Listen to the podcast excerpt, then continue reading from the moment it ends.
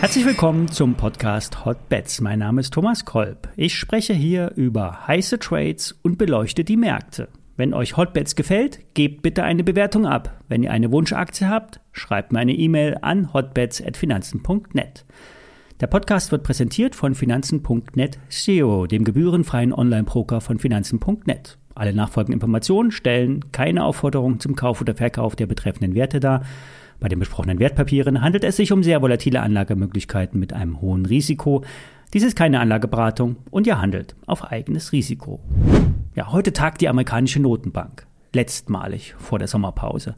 Die Märkte gehen von einem großen Zinsschritt aus 0,75 Prozent mehr für den Leitzins. Was in den letzten Wochen als ganz normal dargestellt wird, ist nicht normal. Solch eine Zinsanhebung ist gewaltig. Sie soll die Inflation bekämpfen, wird aber vor allem die Wirtschaft abkühlen. Denn steigende Zinsen sind Gift für die Unternehmen. Refinanzierungskosten steigen. Der Immobilienmarkt wird abgewürgt. Alles ganz bewusst. Denn die Inflation ist nicht gut für die Politik. Die Zinsen spiegeln sich vor allen Dingen an der Zinsdifferenz zwischen den Märkten wider. Der US-Dollar steht ungefähr bei Parität und Kurse rund um 80 Cent sind denkbar. Das hätte enorme Auswirkungen auf die Wirtschaftskreisläufe. Rohstoffe werden in Dollar gerechnet und werden damit teurer. Exporte aus dem Euroraum werden günstiger und stützen somit die deutsche Wirtschaft. Amerikanische Konzerne nehmen bei ihren Exporten wiederum weniger Dollar ein. Eine komplexe Angelegenheit. An den Märkten bekommen die Trader die Oberhand, die die Short gehen. Beispiel Spotify. Der Wert wurde gestern massiv nach unten gedrückt. Nach den Walmart-Zahlen wurde Amazon heruntergeprügelt. Max, ein Hörer von Hotbeds, fragte mich gestern, was ich davon halte, Apple zu verkaufen und dafür Microsoft zu kaufen. Beides ja, ja, aber. Denn äh, den Apple Shot, den habe ich ja seit Montag laufen. Wir sehen derzeit drei rote Tageskerzen, doch richtig Druck ist derzeit noch nicht aufgekommen, obwohl einige Daytrader in den USA auf der Lauer liegen. Denn wenn Apple rutscht, rutscht auch der Gesamtmarkt.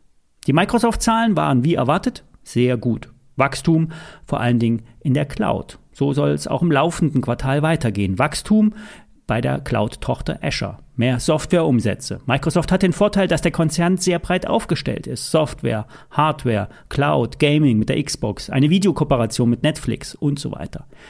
Das Problem, bei Microsoft ist das Marktumfeld. Der starke Dollar drückt auf die Profitabilität, denn ein wesentlicher Teil der Microsoft-Geschäfte wird außerhalb des US-Heimatmarktes getätigt. Microsoft wird vorsorglich beim Personal sparen, weniger stark das Geschäft ausbauen, denn eine Rezession, in der wir uns vielleicht schon längst befinden, wird auch eine kerngesunde Firma äh, etwas beeinträchtigen. Wenn der Gesamtmarkt noch einmal neue Tiefs macht über den Sommer, könnte die Microsoft auch noch mal 20, 25 Prozent fallen.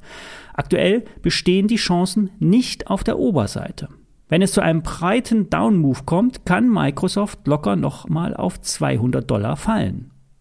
Wer einsteigen will, sollte das immer auch in Teilbeträgen machen. Manche sagen Dritteln, jeweils nur ein Drittel der Zielgröße kaufen und dann sehen, was passiert.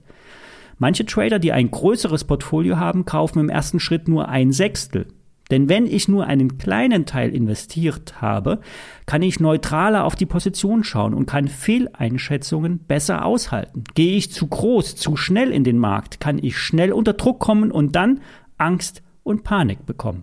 Also Fazit, Apple Short, ich bleibe dabei, Microsoft Long, nur nicht im Sommer. Bis September haben wir saisonal betrachtet eher schwache Monate.